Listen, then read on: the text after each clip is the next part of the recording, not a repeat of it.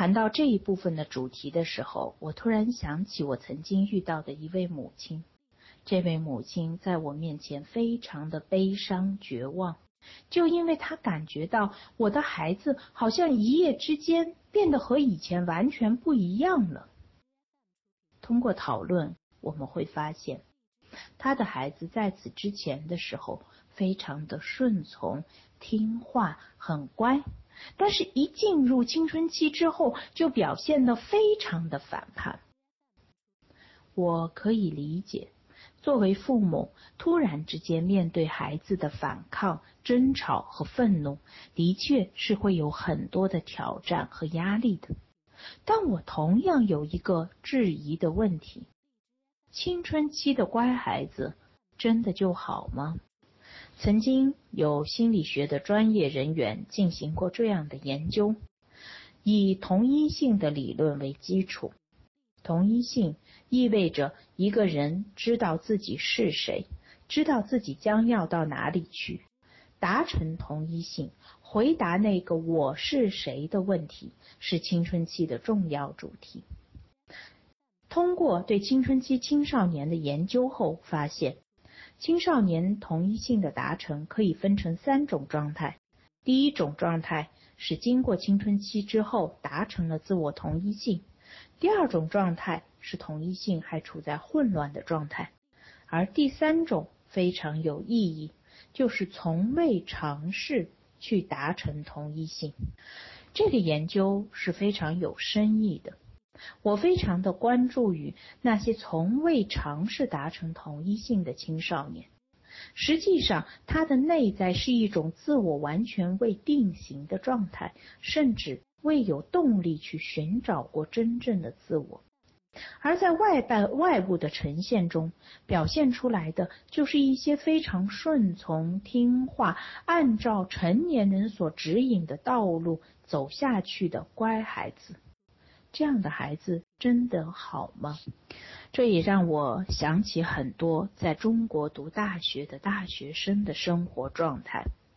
我曾有过在大学中就业的很长的一段职业生涯，我看到过很多的孩子在大学中的表现。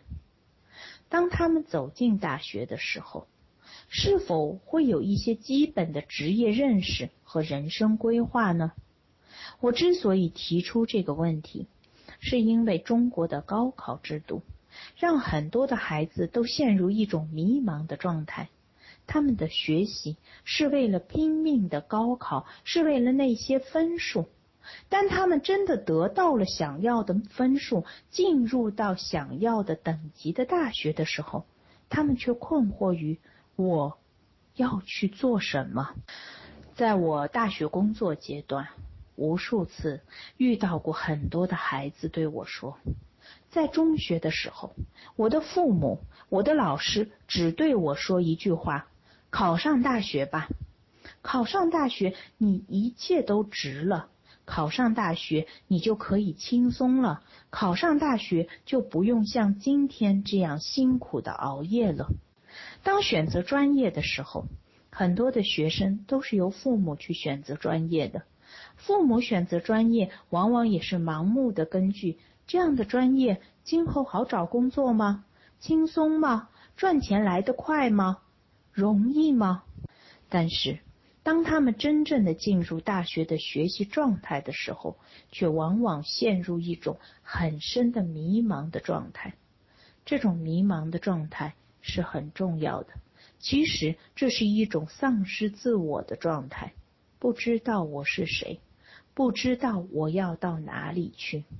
因此，我们在大学里经常会观察到，大学是一个自主独立的地方，不再有老师盯着，不再有人天天进行高压的督促，所以很多的人可以选择积极主动的尝试各种的学习和机会。有的学生会投身于专业的学习，有的学生会投身于各类的竞赛。有的学生会投身于兴趣爱好，也有的学生会投入于积极的社会活动。无论是投入到哪一个方向，他们都在尝试各种的学习，而希望能够提高自己，并为今后自我的发展、职业的生涯做好准备。但不得不说的是，也有很多的人将自己困在电子游戏的虚拟世界中。在这里，我必须要表明态度。我从来不是电子游戏的敌人，我也并不是一个反电子游戏的主张者。但是如果一个成年人将自己大部分的时间都放在电子游戏的虚拟世界中，这其实就构成了一种对现实生活的严重的逃避和退缩。为什么逃？为什么退？因为害怕挫折。因为恐惧，因为这些孩子在进入大学之后才发现，从来都没有机会去认真思考自己的人生，也从没有机会为自己的梦想投入过。我是谁？我要到什么地方去？这绝对不仅仅是一个哲学的话题，这是每一个青春期的孩子内心无数次询问自己的话。他们通过各种各样的尝试，他们通过试着和孩，他们试着和自己的家庭分离，试着做和父母不一样的人，他们试着和同龄人进行认同。所有的努力都是希望通过一遍又一遍的探索来找到那个真正的自己。不知道大家是否有过这样的经验？我们。会在有一个阶段不知道买什么样的衣服适合，那我们会怎么做？我们会走进实体店，也许我们会进行网购，但最重要的是，我们要做各种各样不同的尝试。在尝试的同时，我们进行自我的评价，我们去征求他人的意见，在一次又一次和自己的磨合中，最终找到适合自己的版本。其实。青春期的孩子在做相同的事情，但最重要的一件事，我们的父母是否允许我们的孩子有一个属于自己的独立的心理空间，进行这些自由的探索，最终找到自己的存在。在与心理空间相对应的下一个话题，就是清晰的界限。我记得在各种各样的课程当中，我都做过这样一个举例。其实一个人的内在就像我们的房子一样，它需要有一个内在足够的空间，让我们容纳我们的生活。同时，它需要有一个外在清晰的界限。这些界限就仿佛是我们的窗、我们的窗帘、我们的门、我们的墙壁。这些的灵活程度与外界沟通的程度是不同的，但是这些界限构成了整个房子完整的结构。对于青春期的孩子也是一样，他们需要足够的心理空间，但同时他们也需要清晰的界限。在青春期孩子的家庭中，非常有代表性的一些话题是：孩子有没有自己的房间？有没有自己的抽屉？有没有自己的柜子？他的房间的门可不可以关上？他的抽屉可不可以带锁？父母会不会进去翻看，偷偷的翻看他的日记？父母会不会在孩子关着门的时候不敲门，突然的闯入？父母会不会不允许孩子拥有这些内在的界限？我曾经不止一次听到有青春期的孩子的家庭，父母会在家里将所有的锁都撬掉。每当我说到这个例子的时候，内心都会有一种抽痛的感觉，因为这其实是对孩子内在世界的一种入侵。当我和这样的父母去讨论的时候，常常会问他们。你打开了那些物理的锁，你打开孩子内心的锁了吗？往往撬掉的是外在的物理的存在，封闭的却是内在的心灵。所以，我再一次回到刚才的话题：为什么我们的父母要知道我们孩子所有的秘密呢？为什么要知道孩子所有的生活细节呢？有没有一种可能性，是我们的父母有一种很灾难的幻想？这是出于我们父母自己本身对于成长、对于分离、对于未知的恐惧与相应的控制。在这个过程中，我们的父母所呈现出的，并不是对孩子的理解和信任，而是一种控制和入侵。当然，当我们谈到界限的时候，我们不妨这样想象：一堵墙既是对内，也是对外，或者一堵墙是双向的。因此，对于青春期的孩子来说，界限应该是双方的。我们的父母应该和孩子建立清晰的界限。这个界限包括说。什么事情是可以做的，什么事情不可以做，这是非常清晰明确的。因为在谈到青春期的孩子的话题的时候，我会发现我们的父母当中存在着两种极端的情况。第一种情况是过于强势，充满了控制与入侵，就像我前面所举的例子。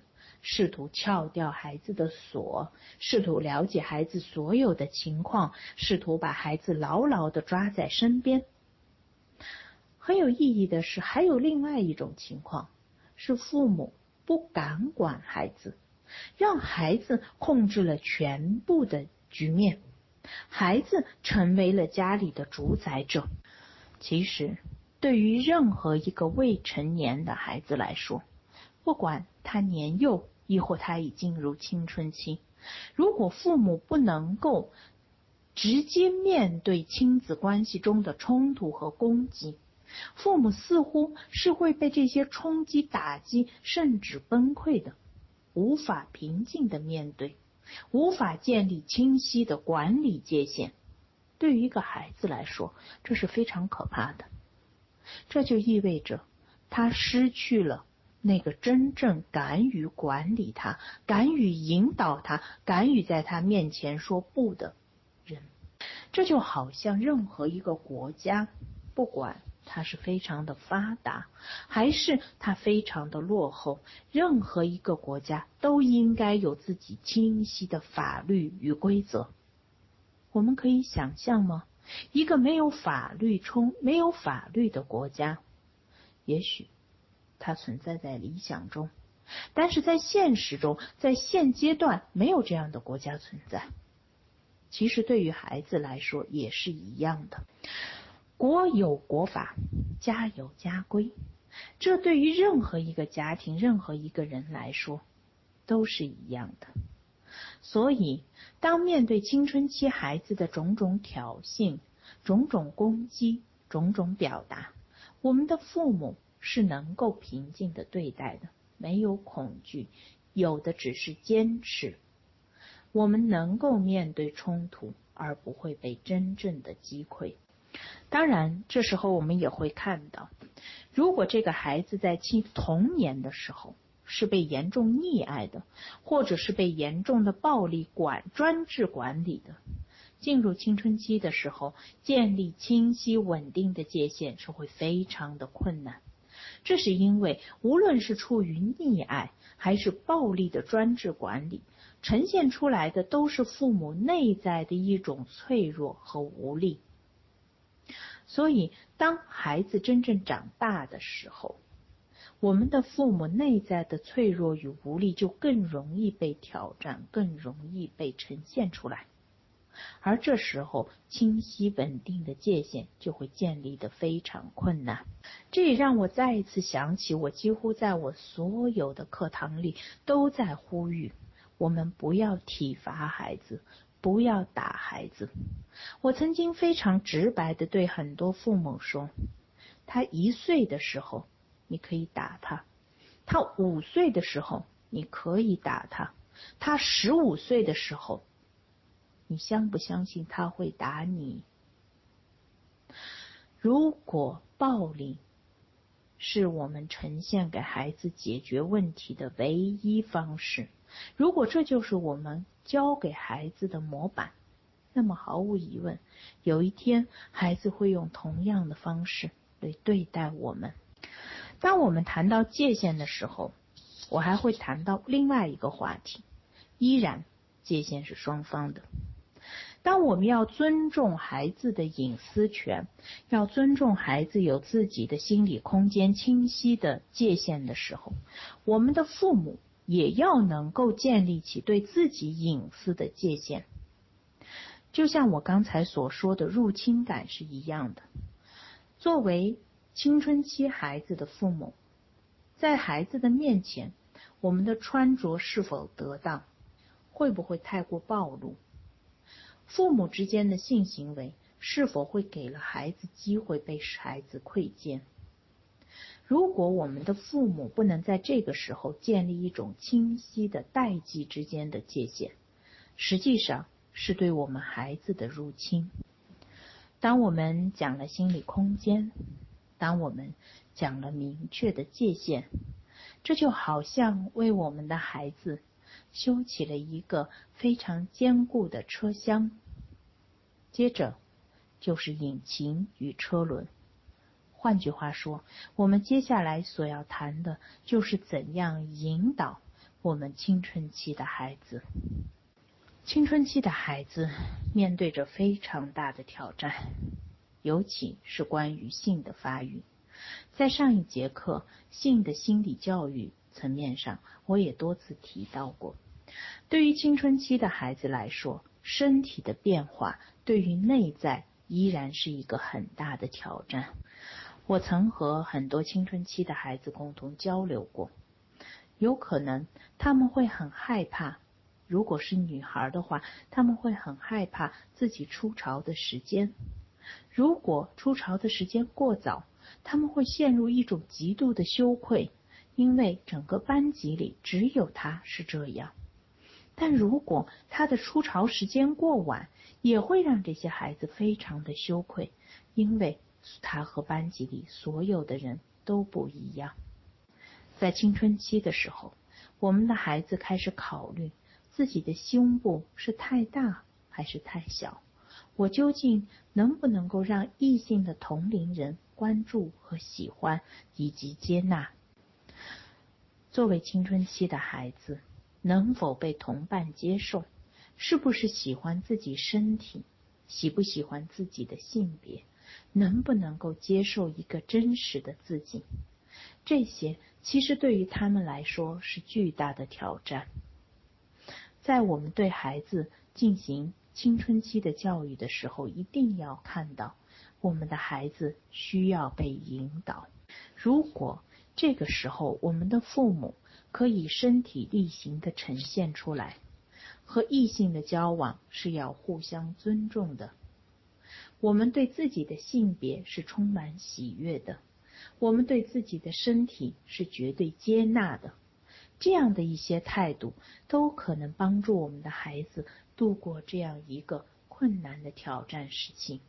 在我们对孩子进行引导的同时，我要再次的提醒。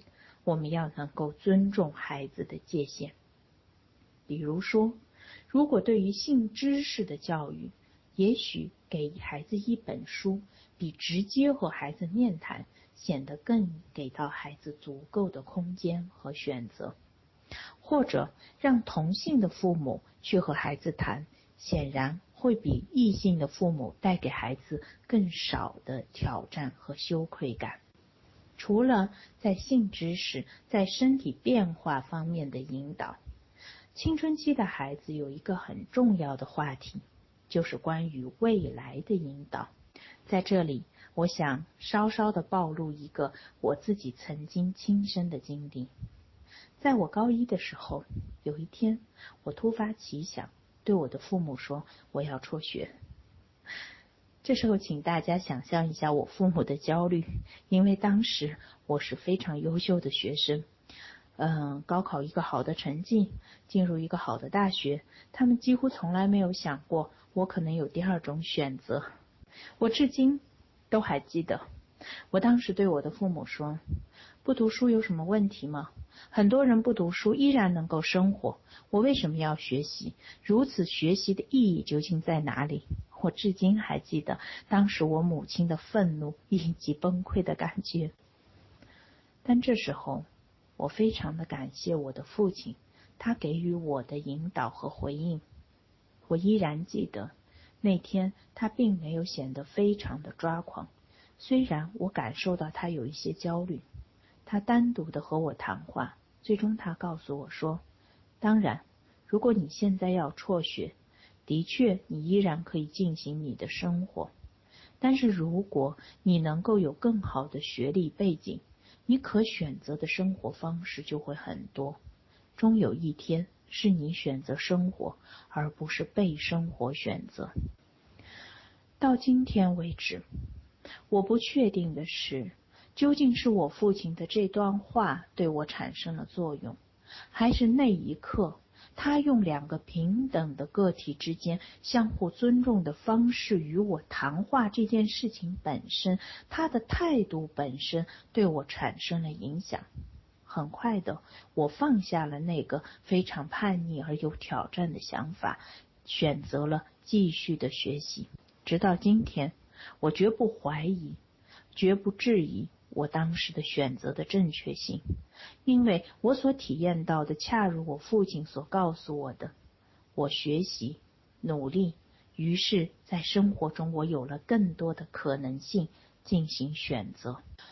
在这样一个回忆的过程中，我会再一次的将话题回到父母的身上。为什么父母不能接受青春期孩子的分离与独立呢？也许是因为父母自己不曾独立的生活过，所以他们也很难和孩子分离。在我所遇到的情况中，最严重的是父母使用孩子来满足自己生活中的亏缺。我曾经遇到过这样一个家庭，在这个家里面，父亲非常事业有成，但是。他几乎不回家，他对这个家庭唯一的工、唯一的任务就是给钱，所以他的家庭有非常良好的物质生活，他的妻子完全不用去上班，但是这个家庭没有男人，没有丈夫，也没有父亲。这个家庭的孩子进入青春期的时候，突然间表现出不能离开家。他不能够出门，不能够去读书，不能够进行任何正常的社交活动，他只能够待在家里，有各种精神病性的反应，并且因为过度的饮食而体重严重超重。而他的母亲每天生活最大的乐趣就是待在家里给自己的孩子做饭吃。事实事实上。这是一个非常悲伤的故事。为什么这个孩子不能够成为自己，不能够去寻找自己的学业成就，寻找同伴相处的快乐，寻找属于自己的兴趣爱好，走出家门？因为他怕，他怕他离开的时候，他的妈妈会孤独无助，一个人被留在这个家庭里。他怕，他怕他离开的时候，他妈妈的生命会枯萎。他害怕，如果他不留在家里面照顾他的母亲，他的母亲将一无所有。但非常特别的是，这个孩子用了一种毁灭自我的方式来成全和实现他父亲的缺席以及母亲无助和孤独的生活。在今天讲座的最后，我想和大家共同分享一个，嗯绘本的故事。这个故事表面上谈的是分离，在我的内心却觉得它有很深的深意。也许它谈的是出生，也许它谈的是成为自己。这个故事讲的是，有一只很大的大象和一只很小的小老鼠，他们是非常好的朋友。大象非常的有力量，所以它无微不至的照顾着小老鼠。小老鼠觉得大象是这个世界上它最爱和最亲近的人。时间一天天的推移过去。大象觉得自己终有一天会老的，会离开这个世界。有一天，他带着小老鼠来到了大峡谷的前面，指着峡谷对面的那座山，告诉小老鼠：“那座山是大象的墓地。每一只大象，当它足够衰老的时候，都要到峡谷对面那座大山上，等待自己的离开。”与再生，连接两座山、跨越峡谷的，是一座颤巍巍的木桥。非常特别的是，大象和小老鼠同时发现那座桥上的木板已经坏了。大象如果踩上去，桥一定会塌，它到不了大象的目的。只有小老鼠可以修好那座木桥。但是小老鼠对大象说：“我不能离开你，我不许你走，我肯定不会修好那座桥。”大象什么话都没有说，带着小老鼠回去了。于是他们继续生活，但是大象真的在一天一天的衰老，小老鼠开始用更多的时间照顾大象。它变得越来越独立，越来越有力量。大象真的足够老了，大象真的生病了。小老鼠一边在无微不至的照顾着大象，一边在静静的思考那座木桥，那个大象的墓地。在一个深夜，它没有任何人的陪伴，独自修好了那座木桥。第二天，小老鼠陪着大象走到了木桥前，看着大象一步一步的走向远处的山峰。大象走了，小老鼠独自一个人回家。但是在路上，它遇到了另外一只小老鼠，于是他们开始了一段新的旅程。这个故事也许讲的是死亡，也许讲的是分离，但是在我的内心，它同样讲的是成长，讲的是诞生，讲的是新的自我。其实，分离与死亡存在在我们生活的点点滴滴。我们会和过去的自己说再见，我们会和至亲之人。说再见，我们会和生活中的很多的事物说再见。生命就如一条直线，从一端到另一端，永远没有回头的时刻。但重要的是，我们要在自己的内心修一座桥，让该离去的、应该必须要离去的，就这样静静的离去。接受生命的本质，同时可以开始自己的生活。